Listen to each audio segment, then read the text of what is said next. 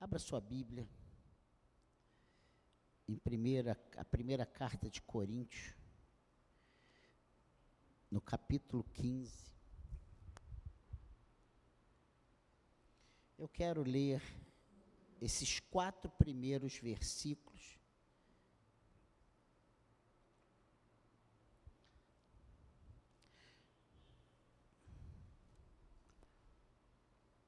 Primeira Coríntios capítulo 15, versículo 1, 2, 3 e 4. Diz assim: Irmãos, venho lembrar-lhes o evangelho que anunciei a vocês, o qual vocês receberam e no qual continuam firmes.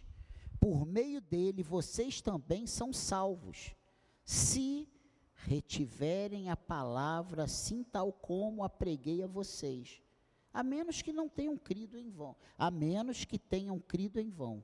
Antes de tudo, entreguei a vocês o que também recebi: que Cristo morreu pelos nossos pecados, segundo as Escrituras, e que foi sepultado e ressuscitou ao terceiro dia, segundo as Escrituras. Amém, igreja?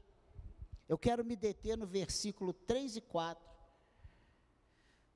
e falar sobre os pilares do Evangelho que esses três, esses dois versículos, principalmente, colocam claramente para nós. O apóstolo Paulo, escrevendo sua primeira carta aqui aos Coríntios, ele declara que o Evangelho não é uma mensagem elaborada pelo homem. Não, ele diz, deixa muito claro, mas recebida de Deus. Você prestou atenção? Ele diz ó, que Cristo morreu pelos nossos pecados segundo as minhas palavras, segundo as Escrituras. E que foi sepultado e ressuscitou o terceiro dia, segundo o que o povo diz. Não, segundo as Escrituras. Essa, essa mensagem, o Evangelho, a mensagem do Evangelho, ela não é elaborada pelo homem, mas recebida de Deus.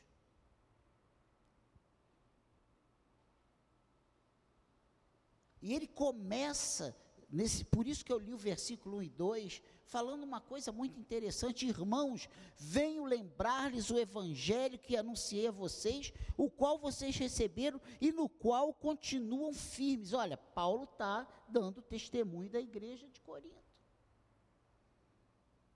Por meio de vocês também são salvos. Por meio de vocês, não, por meio dele. Dele quem? O evangelho que foi pregado. Eles vocês, vocês são salvos. Se retiverem a palavra assim, tal como a preguei a vocês, a menos que tenham crido em vão. Olha que coisa interessante. Paulo aqui também, ele quebra algumas crendices, algumas, alguns falatórios inúteis ah, que não é bem assim, eu não entendo assim. Ele está dizendo: olha, é como eu preguei a vocês. Se vocês crerem como vocês receberam, o Evangelho não é para ser adulterado, ele é para ser crido e vivido.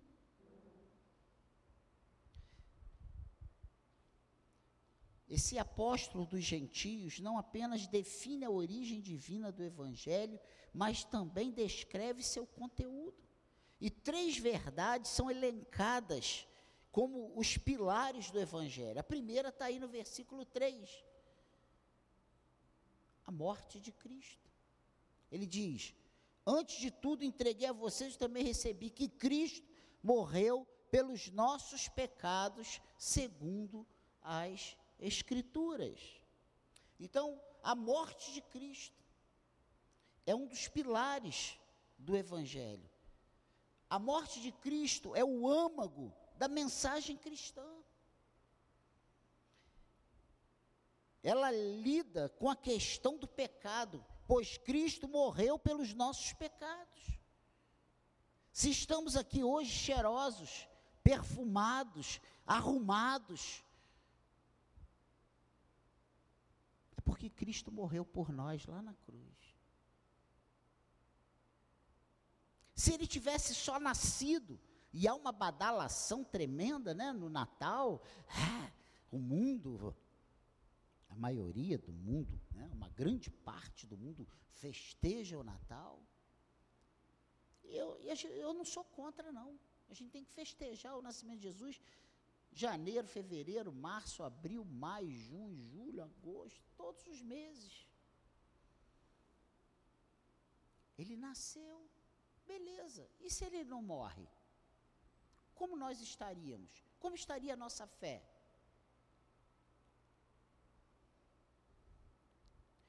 Isso nos mostra quão horrendo é o pecado e quão profundo é o amor de Deus. Porque Ele deu aquilo que Ele tinha de mais precioso, seu Filho único. Ele diz aqui: antes de tudo, entreguei a vocês que também recebi, que Cristo morreu pelos nossos pecados. Deus, quando envia o seu Filho ao mundo para nascer ali da Virgem Maria, para ser o Salvador do mundo, ele não, nasce, ele não enviou o seu filho para nascer no palácio, ele enviou o seu filho para morrer por nós. O projeto de Deus era que Jesus subisse ali na cruz, derramasse o seu sangue, para que através do sacrifício de Jesus nós fôssemos alcançados. Aquela cruz era para mim e era para você, era para nós, mas não adiantava eu subir ali hoje, nem você. Sabe por quê? Porque nós já nascemos contaminados pelo pecado. Precisava ser um cordeiro sem defeito, precisava ser um homem sem pecado. E aí Deus, provando o seu grande amor por nós, esse imenso amor por nós, esse profundo amor por nós, ele envia o seu filho com esse objetivo, subir ali na cruz. Claro que tem outros. Ele veio implantar a igreja, ele veio anunciar as boas novas e culmina, né, com essa nova aliança. Lembra da ceia? Lá com os discípulos, o que ele diz, reunidos, momentos antes dele ser entregue dele se entregar ali para ser crucificado no Getsemane. Momentos antes, ele está reunido com seus discípulos. Ele parte o pão e diz: Isso é o meu corpo que é dado por vós. E daqui a pouco ele bebe o cálice, ele pega o cálice, ele apresenta o cálice. Ele diz: Olha, esse cálice é o cálice da nova aliança no meu sangue. Ele está inaugurando uma nova aliança mas não agora com sangue de animais, mas com sangue do Cordeiro sem defeito. O sangue de Cristo. E é por causa dessa morte que nós estamos aqui hoje. Isso nos revela quão santo é o caráter de Deus e quão alto é o preço da nossa salvação. Foi preço, foi pago um alto preço pela sua vida, meu irmão. É para você glorificar a Deus por isso. É para você se alegrar com isso. Porque você não presta. E eu também não. Nós somos maus por natureza. É ou não é?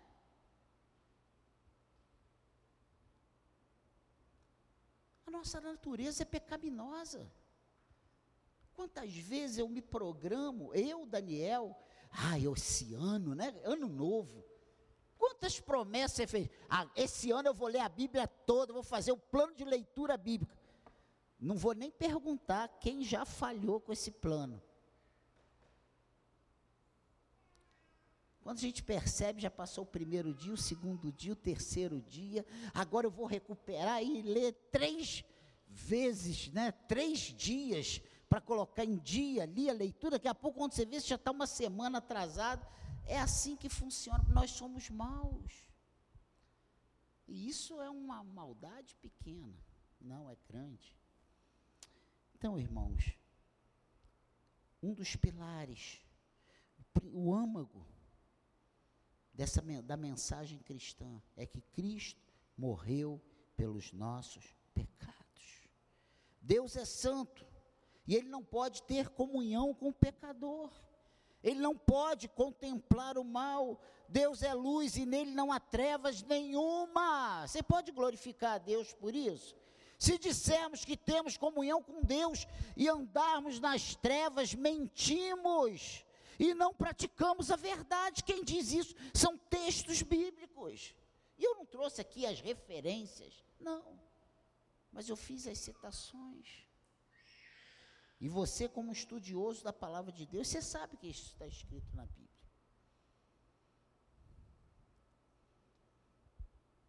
A Bíblia diz que nós pecamos por palavras, obras, omissão e também por pensamentos. Todos pecaram e separados estão da glória de Deus, e o salário do pecado é a morte, a Bíblia diz isso. E aí vem Jesus, morre, derrama o seu sangue por nós, pelos nossos pecados. O homem, consequentemente, não pode salvar-se a si mesmo. Ele não pode pagar a sua dívida diante de Deus. A dívida do homem com Deus, ela é impagável. Com os recursos próprios. Não tem como nós pagarmos. Nós podemos sair daqui hoje fazendo os melhores dos votos. Isso não resolve nossa, a nossa inimizade com Deus. A única coisa que resolve a inimizade com Deus é o sangue de Jesus derramado em nosso favor. É a morte de Cristo. Por isso que ele morreu por nossos pecados.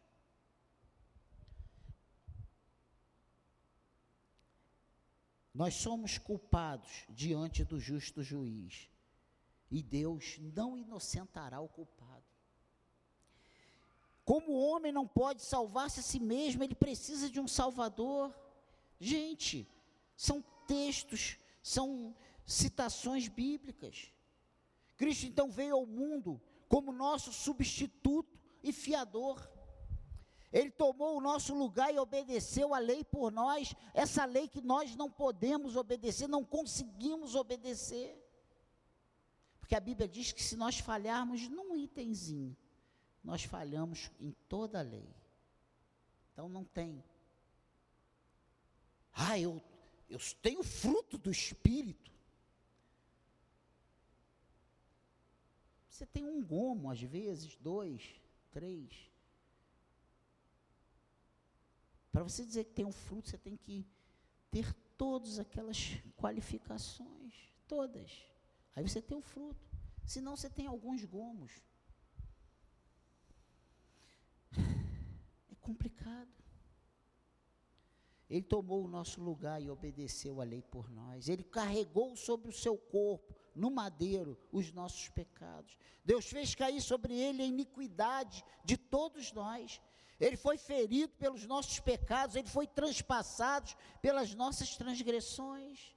Ele se fez pecado e maldição por nós, ele tomou sobre si a nossa culpa. Você pode dar glória a Deus por isso. Ele morreu por nós, satisfazendo a justiça de Deus, como nosso cordeiro pascal. Por sua morte, nós fomos justificados. E aí nós temos vários títulos. Nós somos santos, nós somos justificados.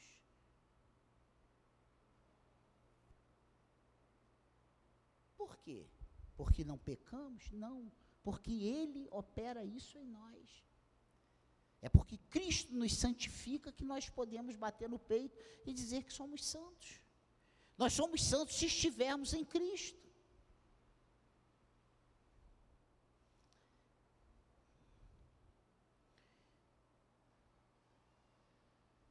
Ele pagou a nossa dívida e depositou em nossa conta a sua infinita justiça. A morte de Cristo fala-nos da justiça de Deus, que precisou punir o nosso pecado, mas também proclama o amor de Deus, que não poupou o seu próprio filho para nos remir dos nossos pecados. Olha que coisa tremenda. Eu sempre costumo dizer que Deus, ele vai ser glorificado de qualquer maneira. Ele é, ele é glorificado na morte do mais pecador, e ele, é e ele é glorificado na morte de um dos seus filhos, dos seus santos. Ele é glorificado na morte do maior pecador pela sua justiça. Porque ele diz que se o homem pecar, esse homem vai morrer. E quando o pecador sem Deus morre, Deus é glorificado na sua justiça. E quando o pecador redimido, alcançado pelo sacrifício de Jesus, ele morre, Deus é glorificado pela sua graça, pela sua misericórdia, pela sua bondade, pelo seu grande amor.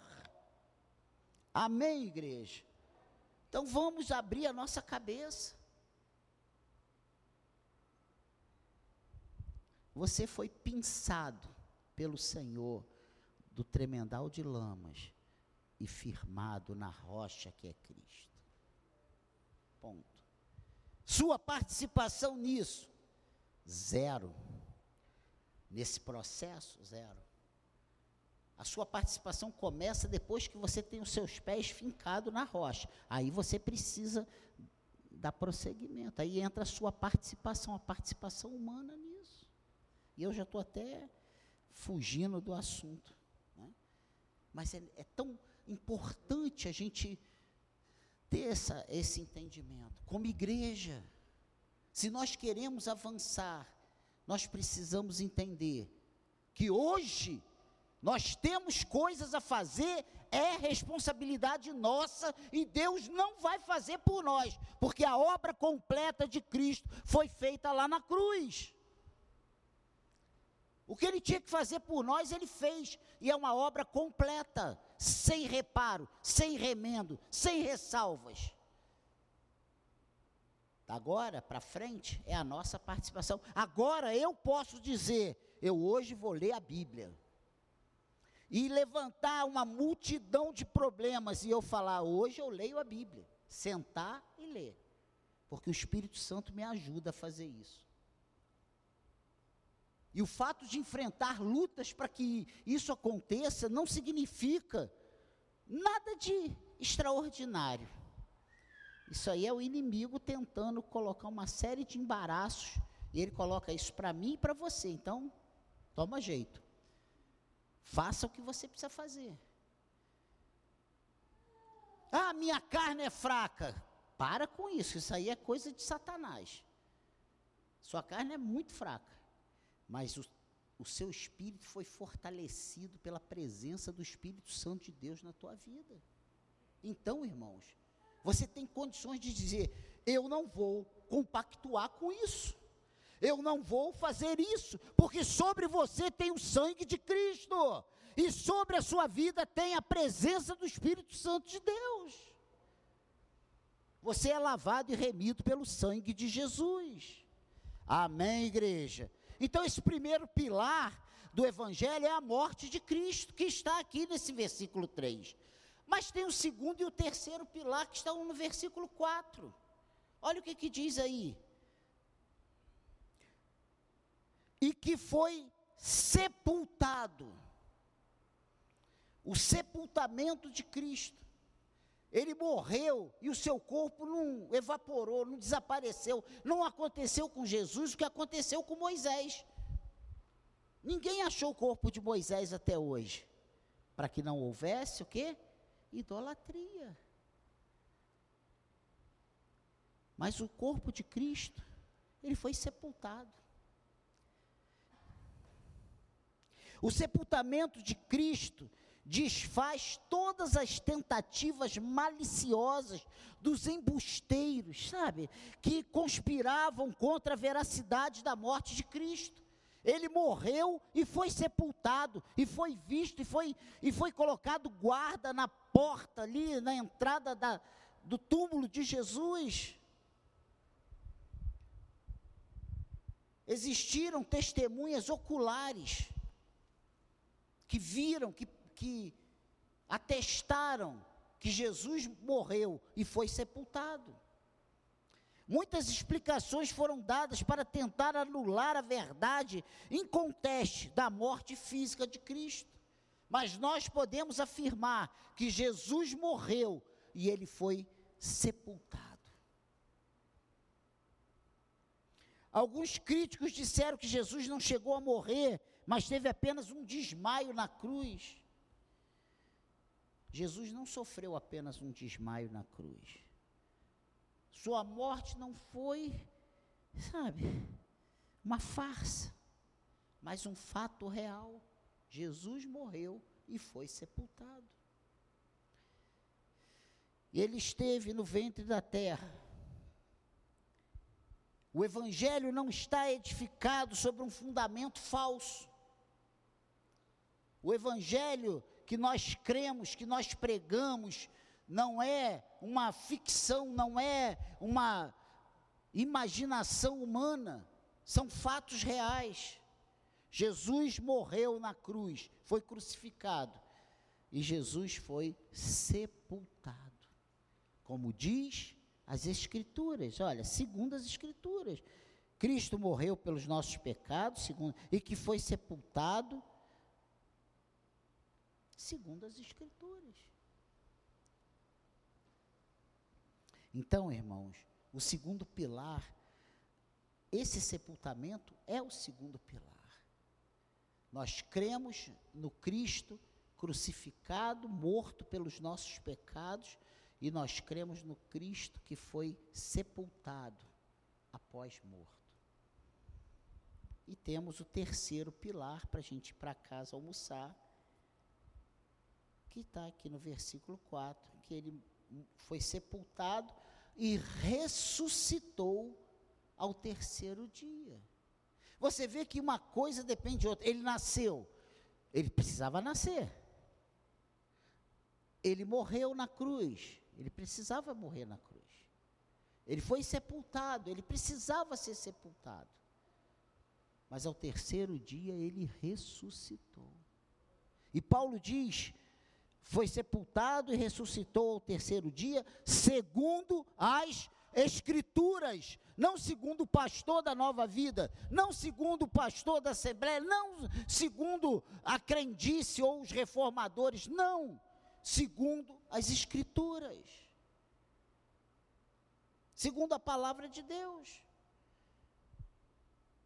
Se Jesus tivesse terminado numa tumba, não haveria esperança para nós. Se ele nasce, ele é, é crucificado, ele é in, sepultado, e se ele ficasse sepultado lá até hoje, nós não tínhamos a quem recorrer. Se a morte segurou Jesus, o que, que adianta eu crer em Jesus? Mas hoje nós podemos glorificar o nome do Senhor, nós hoje temos uma viva esperança, porque o mesmo Espírito que ressuscitou Cristo, ele nos ressuscitará na volta do Senhor. A nossa fé não é uma fé, sabe, infundada ou uma fé limitada. A nossa fé termina lá no paraíso com Cristo, num corpo ressurreto. Vivos. A morte não tem mais domínio sobre nós. É necessário morrer uma vez, mas daí vem o juízo. E nós que cremos em Jesus, que somos lavados e remidos pelo sangue de Jesus, que cremos nesse evangelho de Cristo, que tem como pilar a morte, o sepultamento e a ressurreição de Cristo, nós temos plena convicção que também estaremos com Ele eternamente na glória. Amém, igreja? O sepultamento de Cristo, ele desfaz né, as tentativas maliciosas mas a ressurreição de Cristo também nos traz, desfaz a falta de esperança. Esse ah, todos os caminhos te levam a Deus, todas as religiões te levam a Deus. A ressurreição de, de Cristo desfaz isso. Há esperança para nós. Se a nossa esperança em Cristo se limitasse apenas a esta vida, então realmente estaríamos perdidos. Mas de fato, Cristo ressuscitou. Você pode glorificar o nome do Senhor. Sua ressurreição é a prova de que a sua morte substitutiva foi plenamente aceita por Deus. O fato de Deus ter ressuscitado Jesus ao terceiro dia é porque prova que o sacrifício dele foi aceito. A sua ressurreição representa a consumação da sua obra redentora. Você lembra uma coisa interessante que aconteceu lá com João Batista? Quando ele ele chega para João Batista, olha, eu vim para ser batizado. Senhor, que isso? Eu não sou digno nem de desatar as suas sandálias. Viu a. Lembra da resposta de Jesus? É necessário que se cumpra toda a lei. Tudo que estava estabelecido. Se ele morre, é sepultado e não é ressuscitado, a obra dele estava incompleta.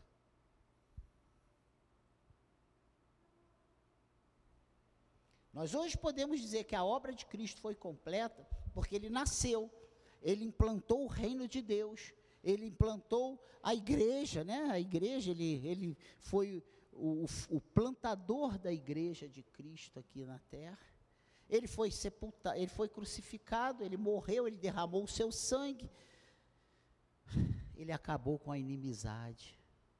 Você lembra de detalhes fundamentais na morte de Cristo? O véu do templo se rasga de alto a baixo. O véu que separava já não separa mais. A gente canta isso aí. Eu não sei cantar não, mas eu lembro que tem, né? O véu que separava não separa mais.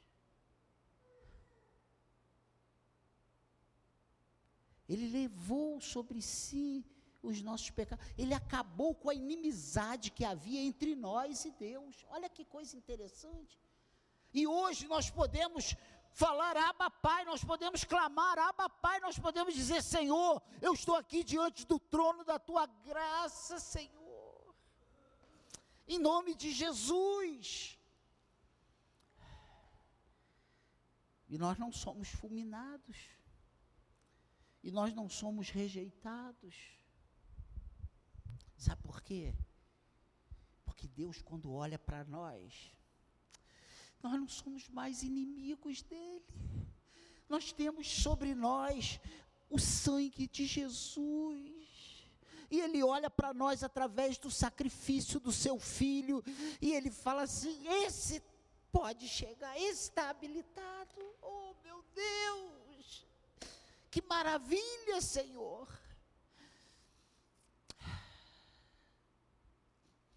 E eu, quando penso nisso, eu não me contenho, porque eu sei o quão terrível eu sou. Eu me iro,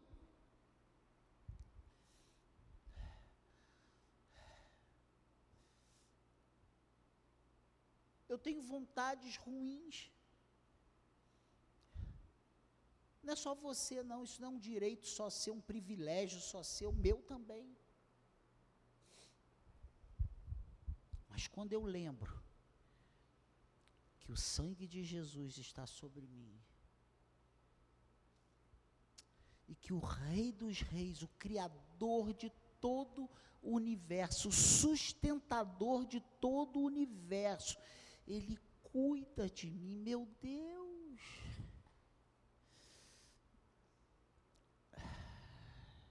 E o mais interessante, irmãos, é que Ele quer que você e eu tenhamos experiências pessoais com Ele.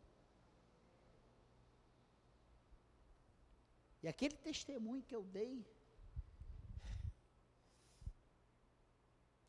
do jantar dos pastores, gente, Coisa tremenda.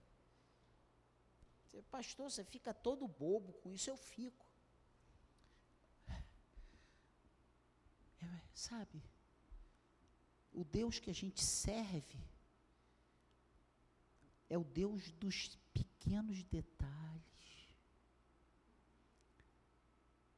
Ele cuida quando você diz assim: ó, essa casa aqui está pequena demais para mim.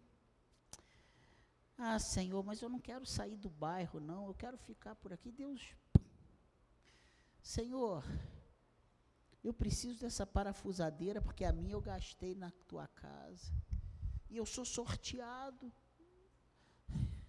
Gente, coisa mínima, que besteira. Deus não, Deus está assim. O Deus que eu sirvo, ele cuida desses pequenos detalhes, não só das grandes coisas, do emprego, da, da casa própria, do carro zero, da, da, da cura milagrosa, mas também dos pequenos detalhes.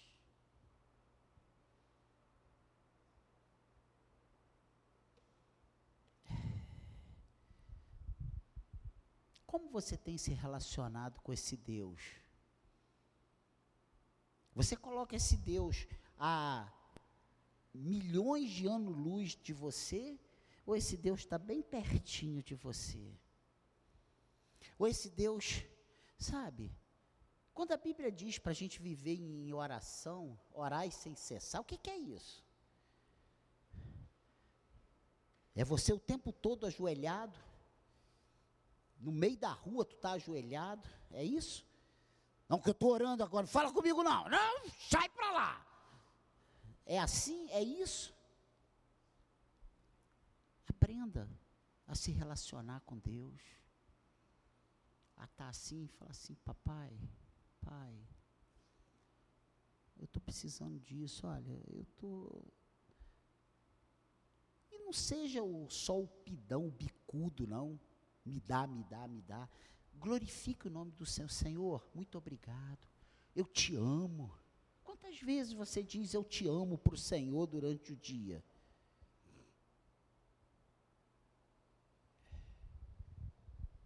Eu digo que eu aproveito as minhas andanças com meu cachorro, porque é um dos momentos que eu fico mais, Senhor, eu te amo. Tu és o amado da minha alma. Por que, que Davi era o homem segundo o coração de Deus? Porque ele era um adorador.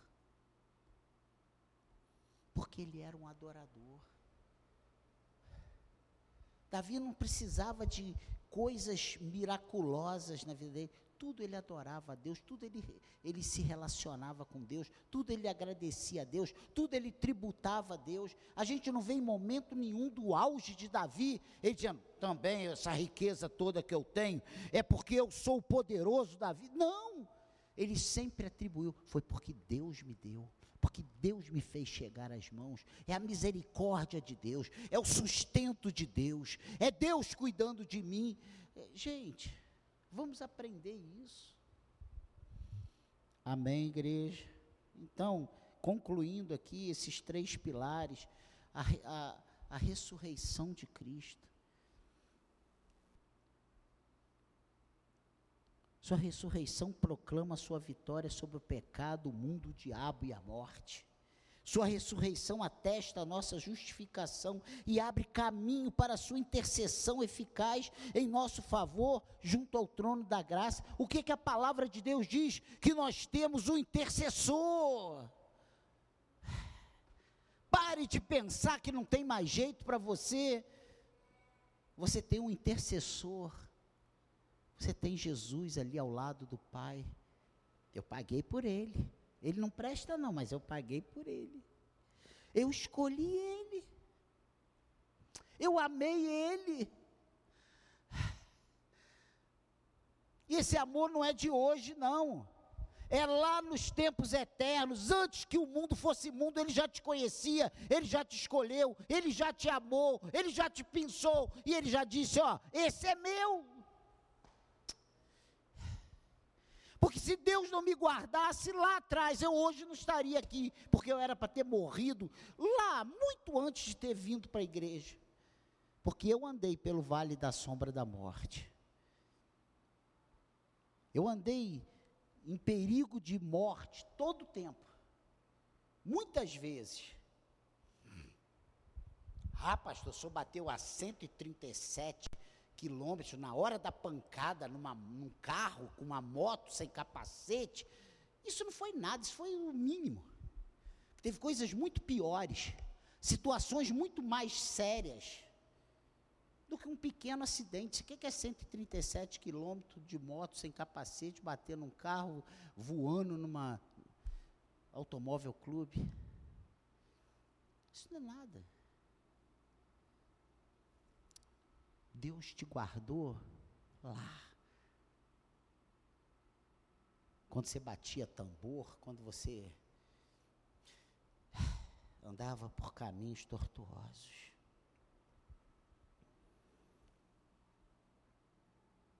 Sua ressurreição é a garantia de que a morte não tem a última palavra na sua vida.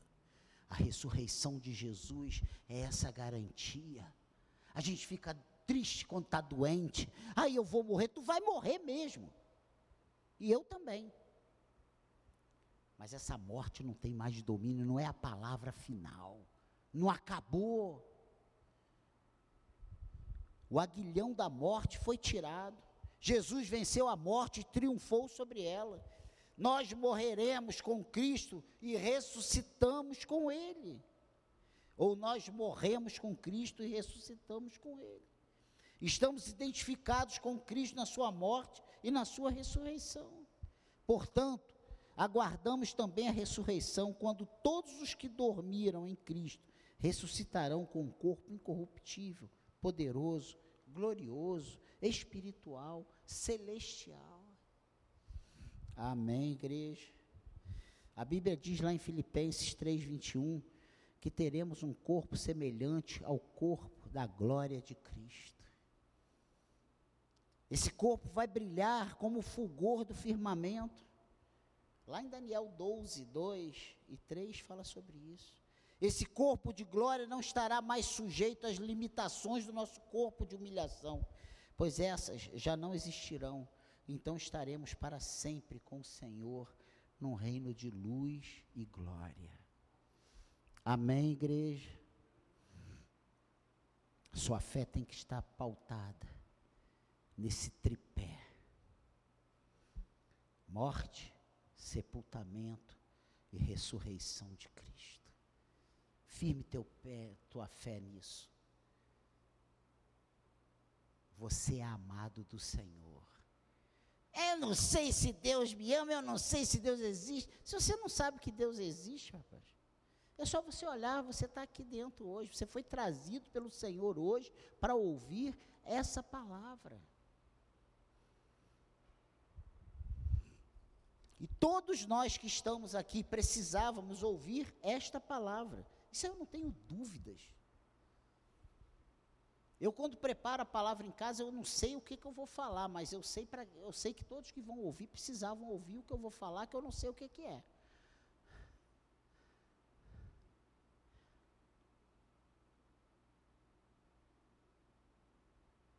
A sua fé não é num sonho, numa revelação, numa alucinação de homens. A sua fé está pautada nas Escrituras, conforme as Escrituras, conforme as Escrituras, conforme as Escrituras. Amém, igreja? Essa é a palavra de Deus.